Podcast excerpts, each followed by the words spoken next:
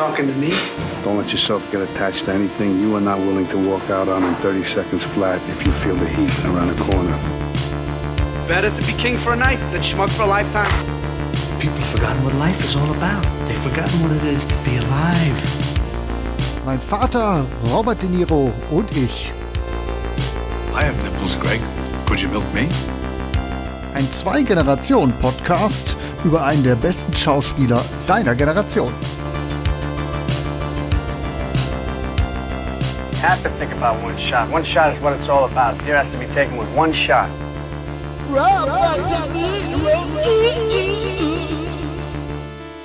Und da sind wir. Zurück bei meinem Vater Robert De Niro und ich. Du hast gerade meinen Namen gerufen im Hintergrund, hörte ich dich? Vater? Ja, ich habe gedacht, du wärst weg. Nein, ich habe das Intro abgespielt. Hast du es nicht gehört? Nö. Okay, Also bei mir Gut. ist das Intro nicht angekommen.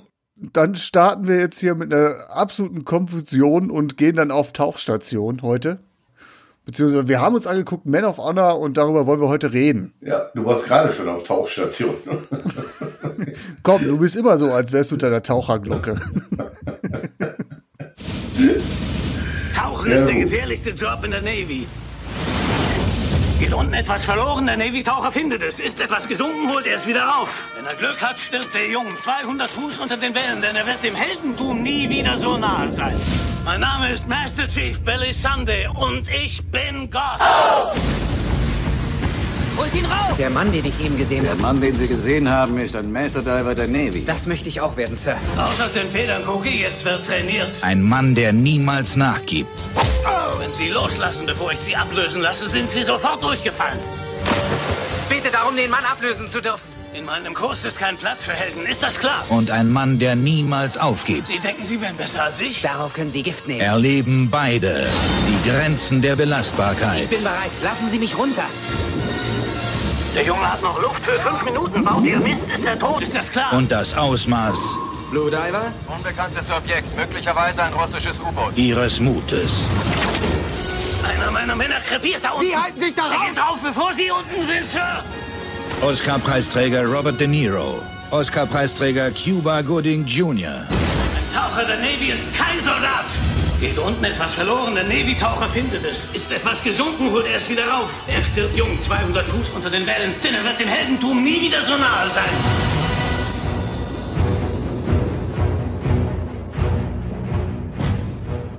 Man of Honor von 2000 war ein Film, den ich mir ausgesucht habe. Und zwar, weil ich den schon seit längerer Zeit nicht mehr gesehen habe. Und ich dachte, komm, den können wir mal wieder reintun. Habe ich Bock drauf. Wie war's denn bei dir? Ja, ich habe den tatsächlich auch längere Zeit nicht gesehen. Hatte da aber auch dann äh, so ein paar äh, Vorbehalte als- aufgrund meiner Erinnerungen. Aber ich habe gesagt, ist ja lange her. Schau mal wieder rein. Genau, in so 15 Jahren, was das jetzt her ist, oder 10 Jahren, als ich den gesehen habe, da kann schon viel passieren. Hatten wir auch schon, dass wir ja Filme hatten, wo wir erst gedacht haben, so, boah, da freue ich mich überhaupt nicht drauf und dann war es dann nachher eine gute Entscheidung oder auch habe ich Bock drauf und dann am Ende war es dann eher, hm, was hat mich damals geritten? Mal gucken, wo wir heute rauskommen. Ja, Ich darf, ich habe die Ehre, in den Taucheranzug zu steigen und in die Handlung einzutauchen.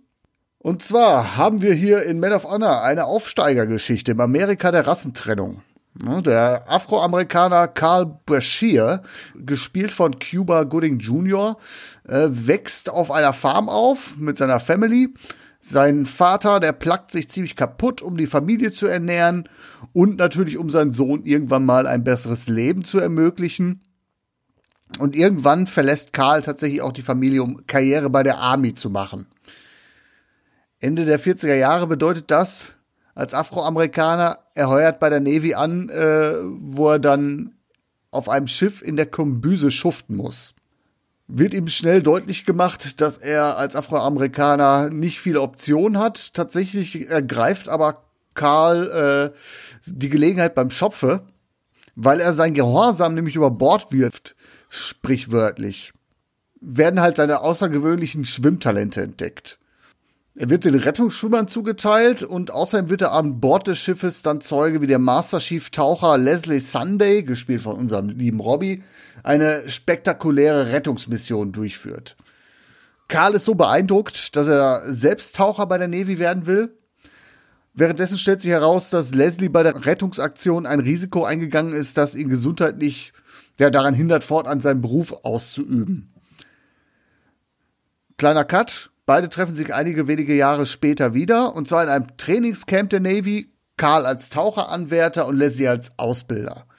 Der hat aufgrund der Hautfarbe von Karl ein Problem mit ihm und auch die anderen äh, Rekruten diskriminieren Karl.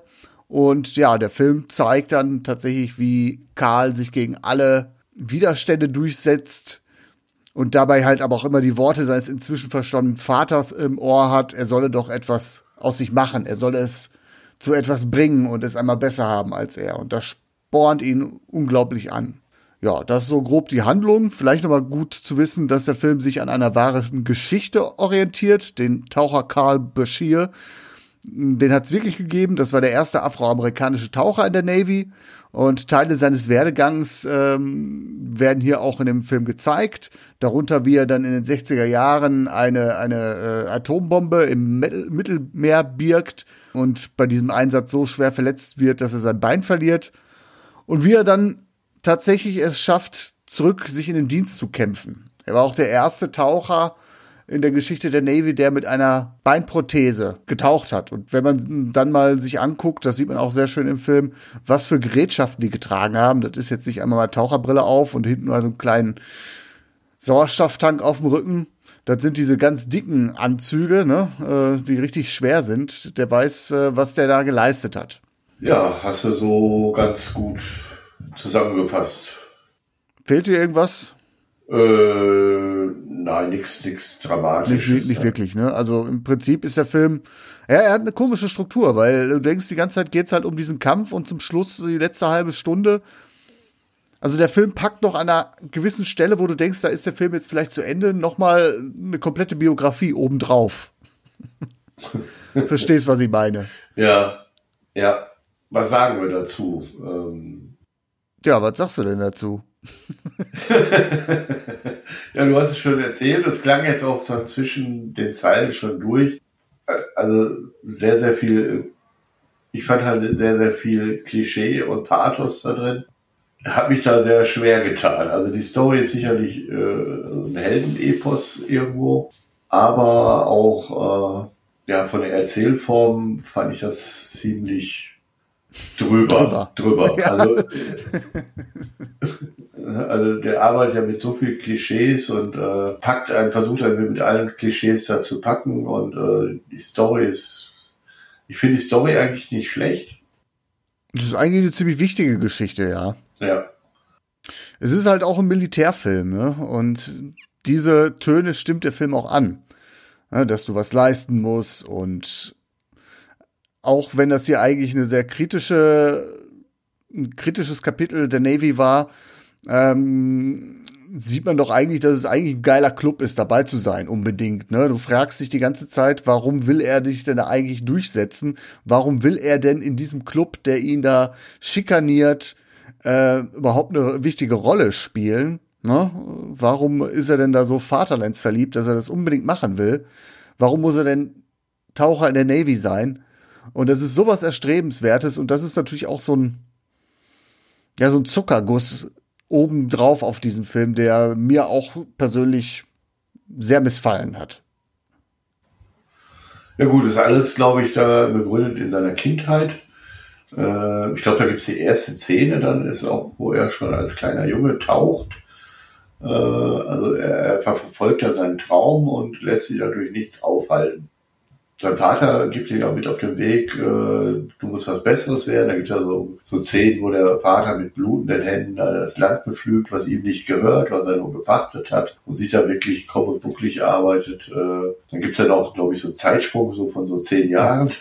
Der Sohn will ihm ja auch helfen und er sagt so, nee, du lässt das sein. Ne? Ich will für die Familie sorgen und ich will, dass es dir mal besser geht und du sollst keine Schwielen an den Händen haben, so, so sozusagen. Ne? Genau, und dann gibt es aber einen Cut zehn Jahre später, wo er dann auch noch etwas feldbeflügter. Ne? Und irgendwann zieht er dann die weite Welt hinaus und der Vater gibt ihn halt mit auf den Weg. Komm so bald nicht wieder, erst wenn du es geschafft hast. Ne?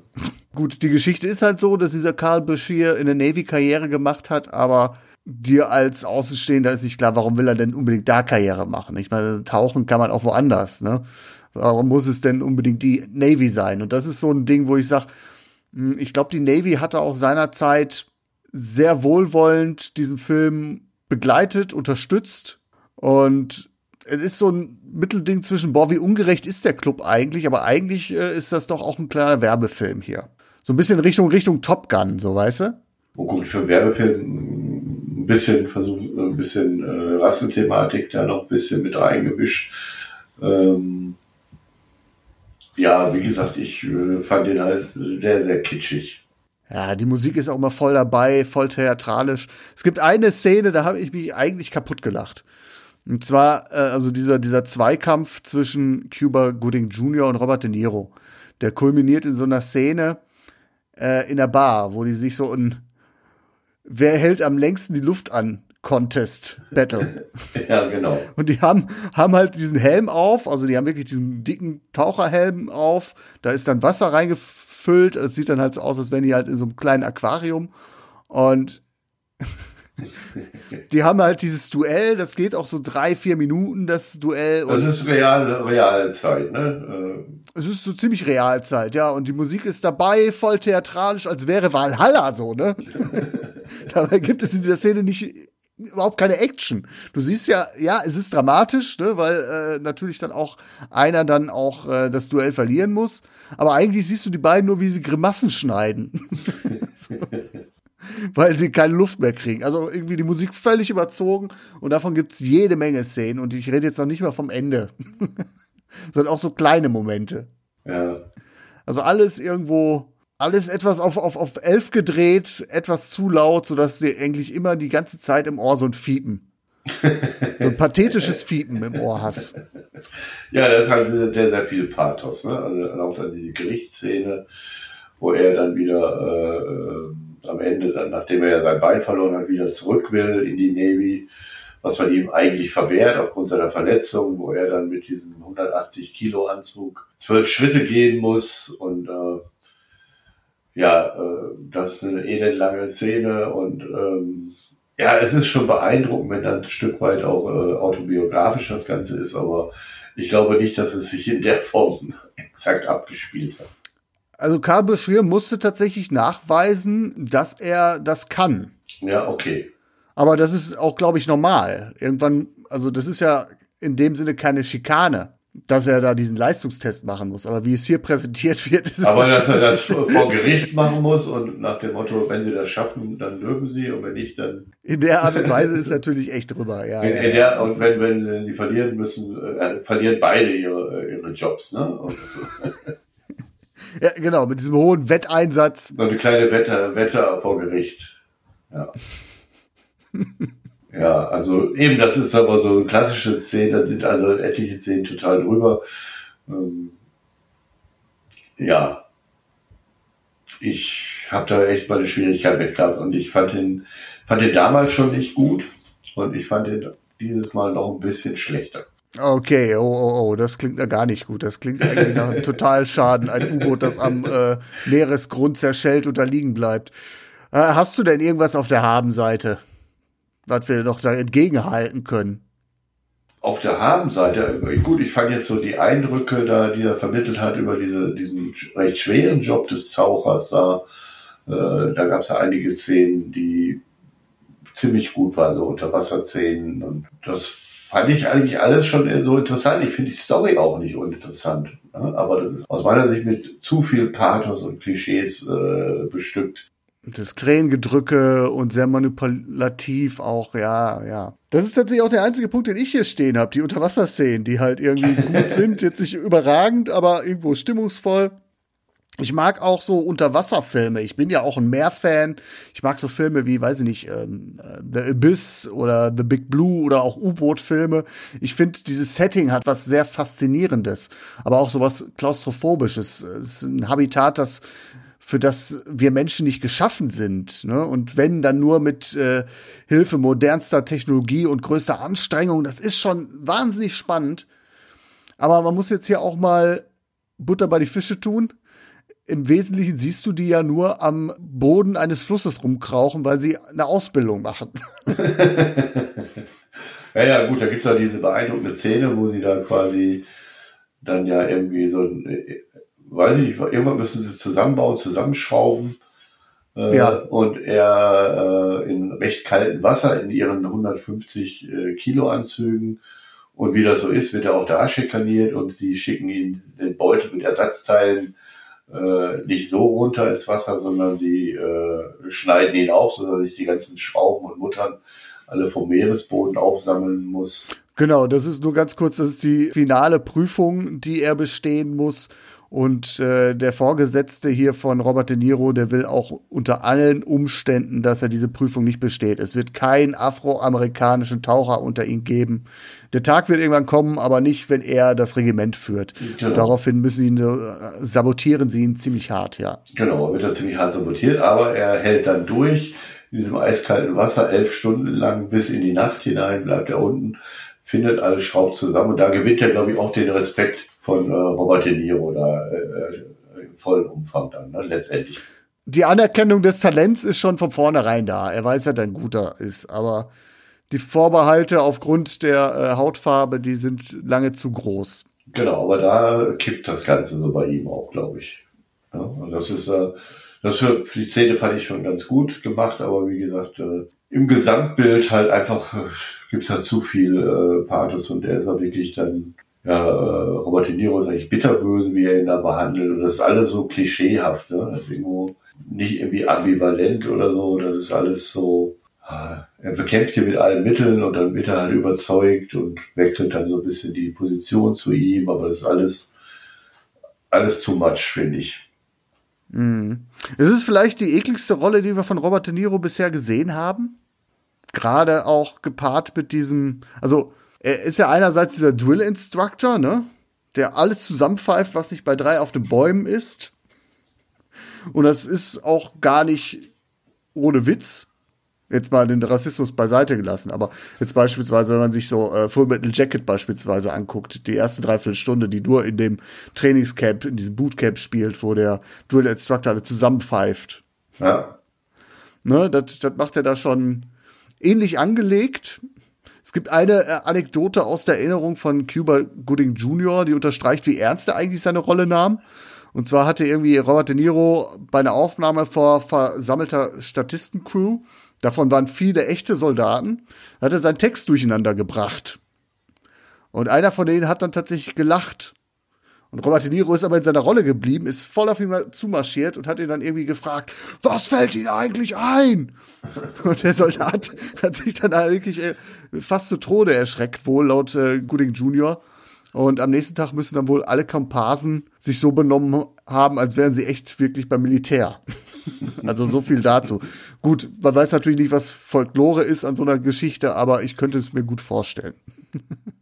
Ja, du, das ist ja auch alles gar nicht schlecht gespielt oder so. Ne? Also ich will den, ich will den jetzt auch nicht kaputt, komplett zerreißen. Äh, es ist nicht schlecht gespielt und er ist ja auch äh, unterhaltend, der Film, aber er, er setzt auf meiner Sicht zu viele Klischees ein und, ja. und ist eben zu äh, pathetisch. Das macht den so ein bisschen kaputt wo ich jetzt eigentlich drauf hinaus wollte mit dem Rassismus noch dazu von Robert De Niro. Also einmal diese Drill-Instructor-Rolle und dann der Rassismus dabei. Ist das nicht tatsächlich so das Übelste, was wir von ihm gesehen haben? Ja gut, wenn das jetzt ein bisschen autobiografisch sein soll und, und das ist dann zu der Zeit in, äh, dann tatsächlich dann auch gerade bei in der Army äh, so abgelaufen ist, kann man sich dann schon durchaus vorstellen. Also es ist äh, schon, er ist keine, keine, keine sympathische Rolle, ne? Obwohl er ja auch, das kommt ja mit dazu, er hat ja auch da noch einen Wandel vollzogen dann, ne? Ja, ja, und so, das ist dann, jetzt, genau, das ist dann irgendwo, ja. Gut, sag du mal deinen Gedankengang zu Ende. Es ist so, dass diese Figur, Leslie Sunday, gespielt von Robert De Niro, die hat es so nicht gegeben.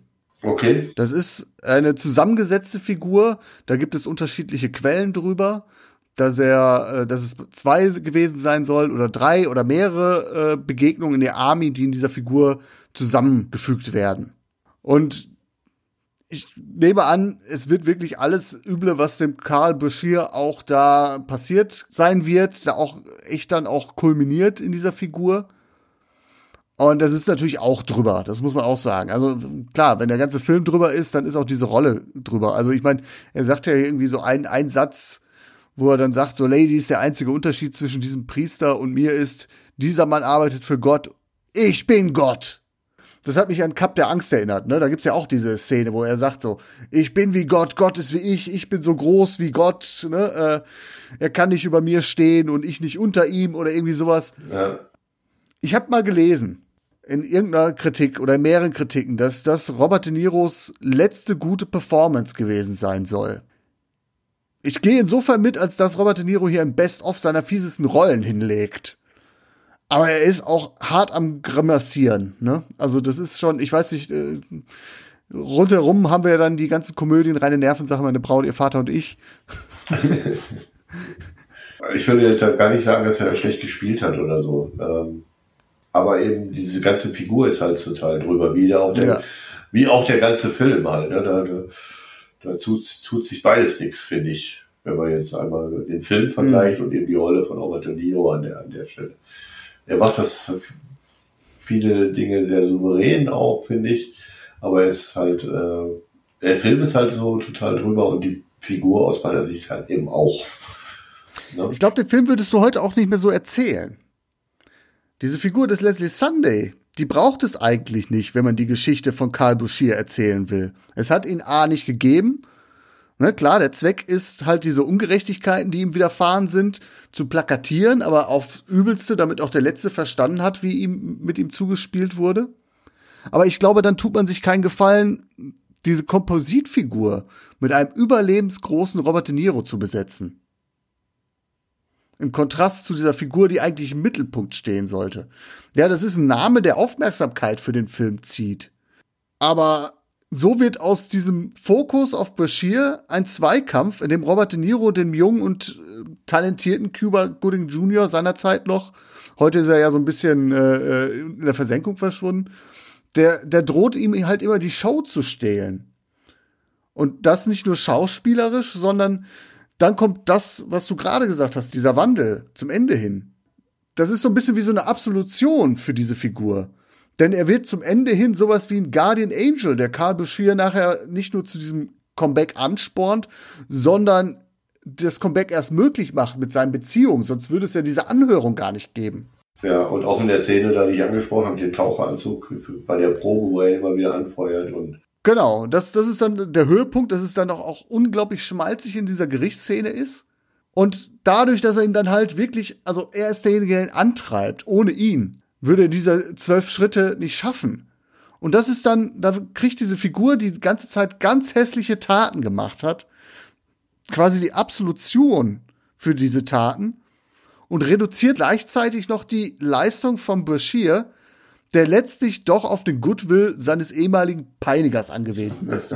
Und das ist für mich einfach so eine Konstruktion, wo ich sag, ey, die Navy ist letztendlich ein toller Club, in dem es jeder zu etwas bringen kann, weil da ist die Kameradschaft ja doch so groß. Also das ist ja völlig verquer. Also ich habe am, äh, am Ende, wenn man jetzt mal so Richtung Fazit kommt, habe ich da wirklich äh, nicht so wirklich viel Spaß gehabt an dem Film. Ja, ich, ich, ich, ich merke das schon. Ich merke das schon, äh, dass der Film sehr, sehr zuwider war.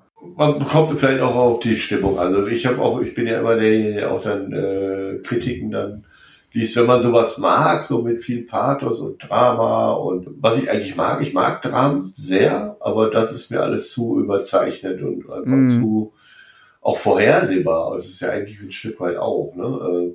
Ja gut, das haben Biografien oft an sich. Ja gut, in, dem Moment, wenn ich die Biografie kenne, dann schon, aber ich kannte die Person jetzt auch vorher nicht. Ne? Also, so- Ja, ich weiß, was du meinst. Also eigentlich ist der Film ja auch komplett vorhersehbar. Du weißt schon, wie es von der ersten Szene an, wie es ausgehen wird. Das ist natürlich auch, da ist gar keine Spannung mehr. Ja, genau. deswegen hat man dann vielleicht auch nachher nochmal die Biografie hinten dran geklatscht, so nach dem Motto, also weil der Film geht ja knapp zwei Stunden und eine Stunde zwanzig äh, finale Prüfung, Karl Bashir besteht sie und du denkst so, oh, das ist ja jetzt eigentlich dahin, wo er wollte. Und dann kommen dann noch mal ein paar Schicksalsschläge, um vielleicht dann doch tatsächlich noch mal etwas wie ein Spannungsmoment reinzubringen. Aber das ist dann auch irgendwo zu spät. Es ist ein gut gemeinter Film, in seiner Botschaft natürlich unstrittig. Damit meine ich natürlich die äh, Diskriminierungsfrage, nicht äh, hurra, hurra, wir sind in der Navy. Ähm, aber insgesamt, ne, also kann ich, kann ich auch wenig mit anfangen. Weiß auch äh, nicht, warum ich dann doch doch so mal Lust hatte, den reinzugucken. Aber wie ist das denn so? Wie war das denn bei dir so? Hattest du jetzt den anders in Erinnerung? Hm, ich hatte den schon nicht sonderlich gut, also ich hatte den als sehr mittelmäßig in Erinnerung. Kein, kein Vollflop, aber jetzt auch nichts, äh, was mich seinerzeit aus dem Sattel gerissen hat. Aber ich konnte es nicht mehr benennen, was mich gestört hat, weil eigentlich du hast es ja auch gesagt, Setting eigentlich spannend. Robert De Niro, äh, den habe ich eigentlich auch als ganz gut in, im Kopf gehabt und äh, gerade auch dieses, dieses äh, Diskriminierungsthema. Ja, da muss man auch schon wahnsinnig viel falsch machen, um da dann übel aufzustoßen mit. Weil eigentlich kannst du gegen so einen Film ja nichts haben wollen, ne? Nee, äh, ist aber auch so, man, man muss es mögen, weil ich bin ja auch wieder derjenige, der mal gerne äh, guckt, wie stehe ich denn überhaupt mit meiner Meinung da guck mal in so Kritiken. Und da gibt's halt eigentlich irgendwie entweder von eben dieses Mittelmaß bis, bis schlecht oder halt Superfilm, gibt's ja kaum, kaum Meinungen. Ne? Also man muss es mögen, dass man die Art der Filme mag. Aber da gibt's ja auch viele andere, die in die Richtung äh, da äh, äh spielen. Also ich denke mal, ich war auch ein bisschen erinnert an, an eine Frage der Ehre an der Stelle mit dem Film weil es ja auch um Ehre und, und mhm. Pathos und äh, Army geht, der aber dann um, um Längen besser ist halt, ne? Habe ich schon lange nicht mehr gesehen. Äh, glaub hat aber auch dann natürlich, äh, ja, du musst halt auch mit diesem Militärpathos klarkommen. Das ist ja auch nochmal diese, diese Subebene. Also Theatralik ist eine Sache und dann aber noch äh, dies, äh, wir salutieren uns äh, äh, die Augen wund. das ist auch noch was. Also ich kann mich da nicht identifizieren mit, äh, klar, es ist eine Aufstiegsgeschichte, aber ich habe überhaupt keinen Drive, mich irgendwie so ein Drill irgendwo zu unterwerfen. Da bin ich, glaube ich, zu pazifistisch, als dass ich da irgendwie was rausziehen kann. Das kommt noch, ja. kommt noch mit oben drauf. Und dann fand ich halt eigentlich auch noch interessant, das habe ich dann auch noch gelesen, dass es dann eigentlich auch einen brasilianischen Taucher in Wirklichkeit gab, der Bashir äh, damals unterstützt hat auch gerade was so die Diskriminierung betrifft, aber auch so war so sein, sein Partner bei den ganzen Tauchübungen, der halt in diesem Film komplett rausgeschrieben worden ist. Ah, okay. Wo du dann denkst so, okay, das ist dann aber auch nochmal irgendwo manipulativ, ne? Also. Na gut, das habe ich da so intensiv habe ich mich gar nicht damit beschäftigt. Also was ich ja noch ein bisschen gelesen habe, was mich auch wieder sehr verwundert hat, vielleicht auch mal anzubringen, äh, wir haben ja gerade mal so die Unterwasserszenen angesprochen, die so uns am meisten so ein bisschen beeindruckt haben die aber jetzt auch bei, aus meiner Sicht nicht so spektakulär waren. Die hätten auch irgendwo tatsächlich im Fluss oder so gedreht worden sein können oder sonst wo, äh, dass der Film da wirklich 32 Millionen verschlungen hat. Ne? Das fand ich irgendwie auch nochmal also sehr viel Aufwand. Die Hälfte geht aufs Konto von Robert De Niro. Kann natürlich auch sein. Na, und dafür hat er dann natürlich auch nicht so viel eingespielt. In den USA irgendwie knapp 50 Millionen, weltweit 82. Wie gesagt, ist kein Vollflop, aber auch kein Hit. Und das eigentlich auf dem Höhepunkt von äh, Robert De Niros Karriere. Ne? Also zu dem Zeitpunkt lief, glaube ich, noch ähm, meine Braut, ihr Vater und ich im Kino. Mhm. Meine Braut, ihre Schwiegereltern und ich. Und der lief irgendwie sechs Monate die ganze Zeit, war ein absoluter Kassenschlager und äh, da hat dann Robert De Niro anscheinend doch nicht so gut gezogen. Deswegen, ich finde, die Rolle, dass sie mit Robert De Niro besetzt ist, so gern ich ihn mag und so fies er ihn hier auch spielt, tut dem Film nicht gut. Genau, aber hier gibt es viele Sachen, die dem Film nicht so gut tun. Ja, okay. Also ein bisschen weniger Pathos und ein bisschen weniger Klischee und vielleicht auch ein bisschen ja, unaufdringlicher äh, diese ganze Geschichte zu erzählen, wäre vielleicht äh, äh, ein bisschen mehr Demut. Aber was willst du erwarten bei der Navy? Ist, äh, ja, aber manchmal. Hätte man eigentlich erwarten können, die ganze Chose. Und äh, ich glaube, ich weiß auch, warum ich den damals auch nicht so gut bewertet habe. Ja, aber wie hast du den damals bewertet? Mit einer 5 von 10. Mit einer 5 von 10, okay. Also da bist du dann ja äh, schon damals auch nicht überzeugt gewesen. Nee, absolut nicht. Ja. Das wäre aber tatsächlich auch meine Note gewesen jetzt. Das wäre deine Note gewesen? Ja, also noch weiter würde ich jetzt nicht runtergehen wollen. Also es, ich, ich, ich bin gerade schon irgendwie gefühlt wieder auf eine 4 runter, nachdem ich. Ja, wir haben halt hohe Ansprüche da auch ne, mittlerweile, glaube ich. Ne? Und man hat ja irgendwie eine gewisse Erwartungshaltung. Ich glaube, ich bleibe bei der 5 für, für den guten Willen. ja, du, für die Story, also die Geschichte ist eigentlich sehr sehenswert. Habe ich mich danach auch so ein bisschen eingelesen und das ist schon sehr, sehr spannend, wobei ich auch da nicht nachvollziehen kann, warum man das unbedingt in der Navy machen will. Kann ja auch, was weiß ich, Plattformtaucher werden oder was auch immer. Also ist das Thema Navy ist nicht, nicht dein Thema. Generell. Und, und Ehre. Patriotismus und ich habe keine Ehre. Ein ehrloser Charakter bin ich. Aber eben dann für dieses Ziel dann auch also dann äh, sein Bein dann abzu äh, zu opfern und so all diese Dinge kann ich auch nicht nachvollziehen und mich wirklich identifizieren mit dieser Figur. Das ist mir zu viel Ehre. ich sehe schon, der ehrlose Pack. Ja gut, komm, dann äh, lass uns doch mal ganz schnell auftauchen. Achtung, nicht äh, Dekompressionskrankheit einfangen. wir haben ja nämlich noch ein paar Tauchgänge vor uns.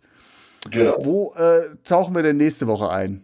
Ja, ich habe mich tatsächlich ganz, äh, ganz spontan entschieden, von meiner ursprünglichen Idee abzuweichen und äh, habe mich jetzt für Irishman entschieden. The Irishman. The Irishman. Ich hatte eigentlich äh, vorgehabt, da mit dem Mafia-Film ein bisschen chronologischer vorzugehen und den bis zum Ende aufzusparen, aber ich habe mich da spontan jetzt mal entschieden, da von dieser Route abzuweichen und sagen, der ist jetzt mal dran. Du bist ein Wahnsinnigen, bist du. Ich bin wahnsinnig. Ganz verwegen, ne? Ganz verwegen, echt krass. Harte Nummer. Ja. ja, gut, Irishman, so richtig aus dem Kontext rausgerissen, wunderbar. Können wir auch mal machen. Ich habe den aber auch noch gar nicht gesehen. Ne? Okay, die, die Neugier des Neuen.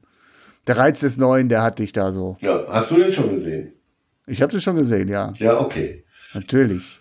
Ja, ich habe den eben. Wäre ich denn sonst ein Robert De Niro-Fan? Ich habe mir den aufgehoben, für extra für, für jetzt. für diesen Podcast, ja gut. Wunderbar, dann zücken wir den Irishman bei nächster Gelegenheit, nächste Woche dann.